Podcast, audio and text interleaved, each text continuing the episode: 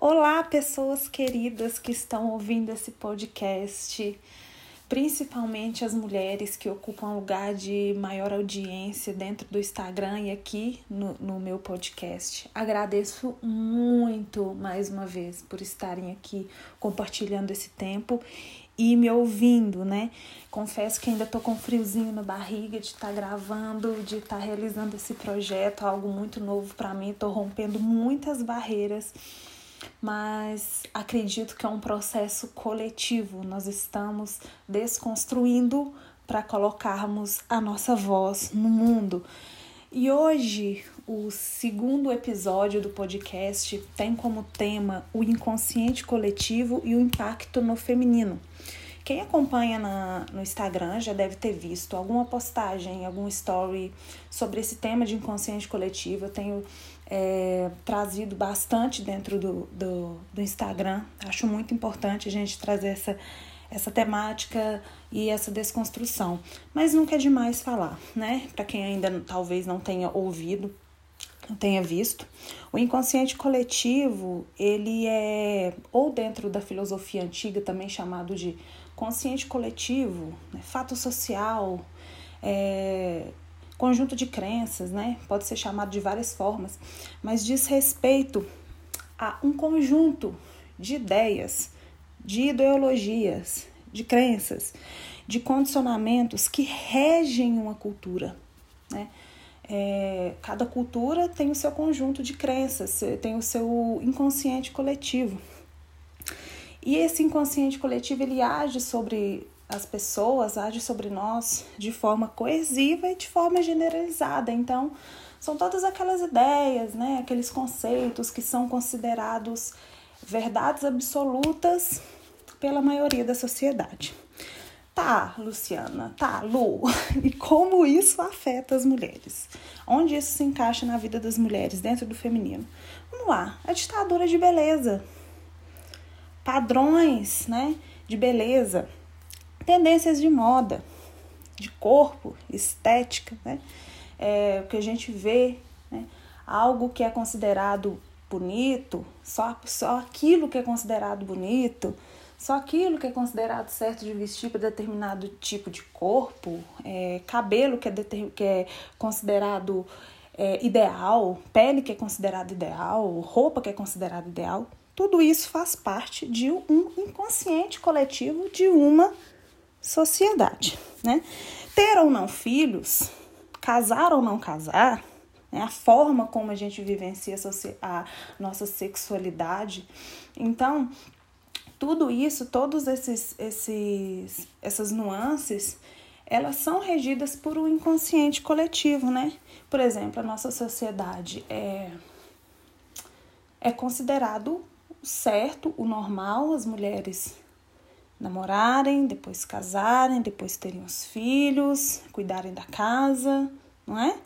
é? Viver a nossa sexualidade de forma bem, bem, bem contida, né? Vou usar essa palavra, bem contida. Não, ainda não é, é apesar de haver movimentos, ainda a gente ainda está conseguindo hoje em dia falar um pouco mais abertamente sobre isso, sobre sexualidade, sobre prazer feminino, sobre nossa sensualidade.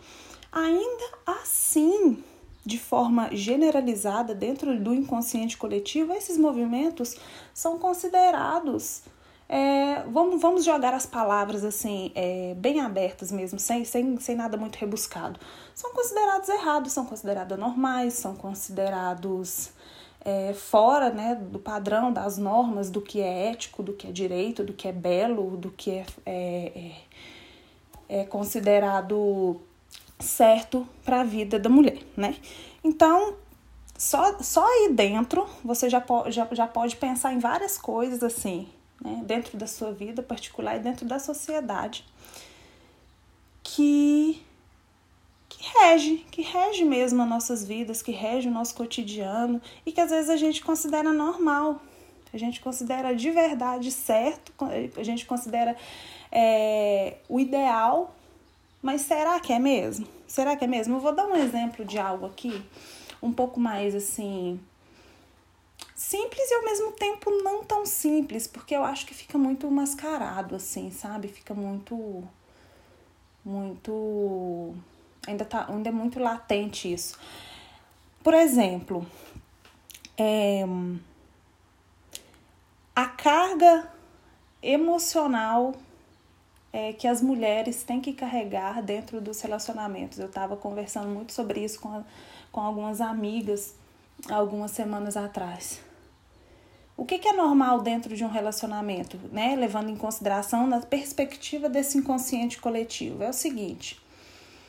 É, dentro, vamos, vamos colocar ainda mais dentro do inconsciente coletivo, ainda algo assim mais tradicional ainda, um relacionamento heterossexual, né? É, a mulher, ela é a parte emocional do relacionamento e o homem é a parte racional. É, a mulher ela é a parte sentimental, emotiva, que tem que lidar com as emoções, que tem que administrar os sentimentos, que é mais, né, é compassiva, compreensiva, amorosa, que demonstra, que cuida. E o homem, ele é a parte racional a parte que vê as coisas com clareza, com perspectiva, assertiva. E é, muitas das vezes, é, ainda a mulher tem que lidar sozinha com o emocional dela e ainda com o emocional mal resolvido do companheiro.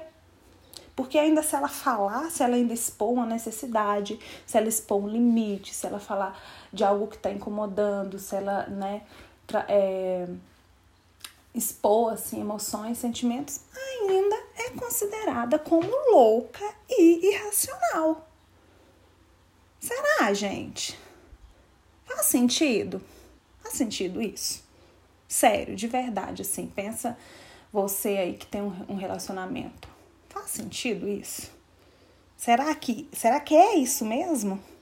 São ali dois adultos, né, funcionais, que tem cérebro, que tem um sistema nervoso, que tem um coração, que tem emoções, que tem sentimentos e só a mulher ela é responsável por administrar essa essa parte mais subjetiva do relacionamento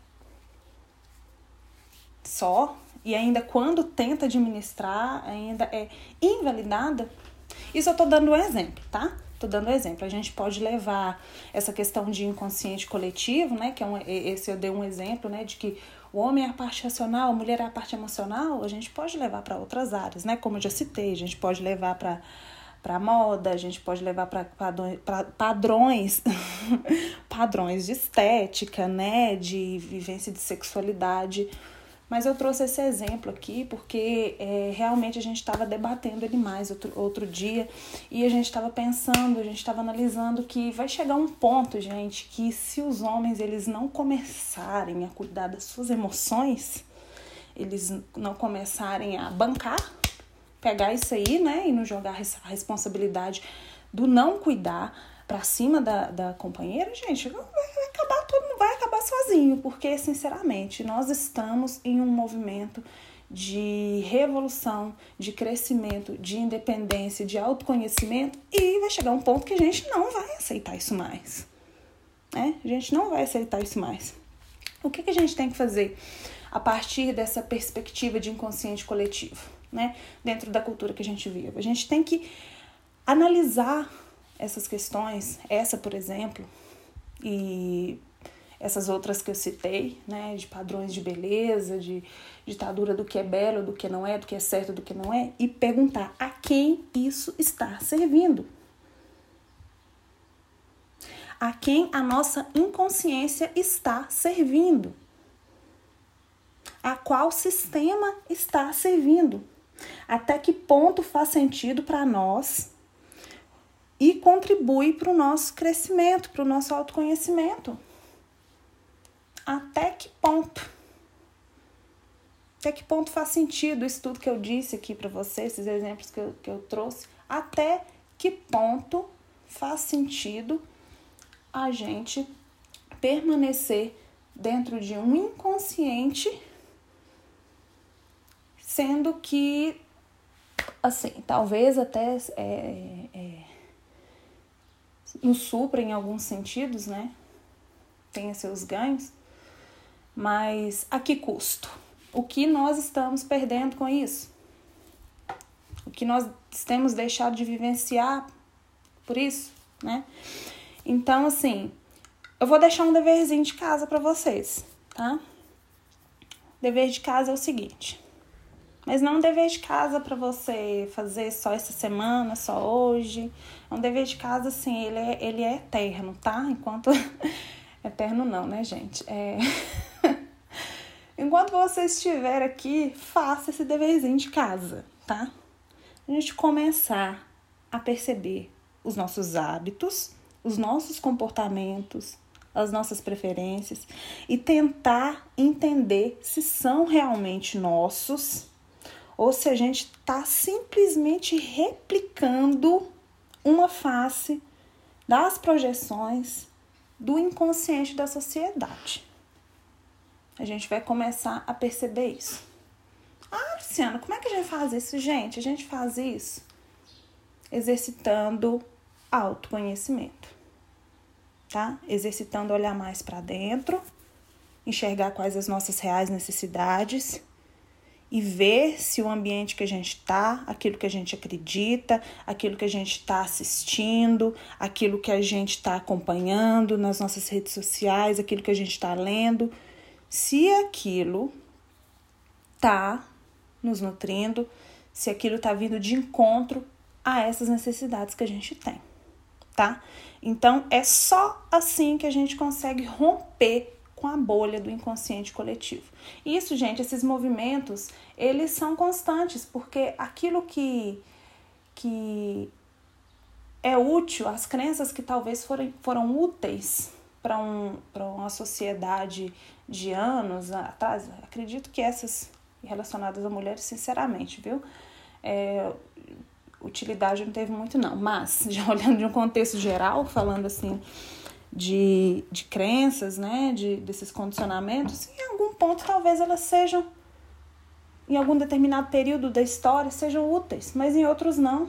Então, é um ciclo, a gente tem que analisar, revisar é, entra ano, sai ano, a gente tem que revisar se aquilo ainda está sendo útil para a gente, se aquilo ainda está fazendo sentido para a gente, está contribuindo para o nosso crescimento, está contribuindo para o nosso autoconhecimento, tá?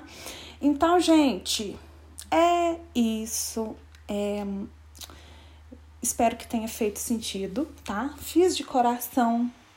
E, por favor, gente, se conheçam e conheçam a sociedade em que vocês vivem, a sociedade em que nós vivemos, tá? Então, beijão, muito obrigada mais uma vez por me acompanhar.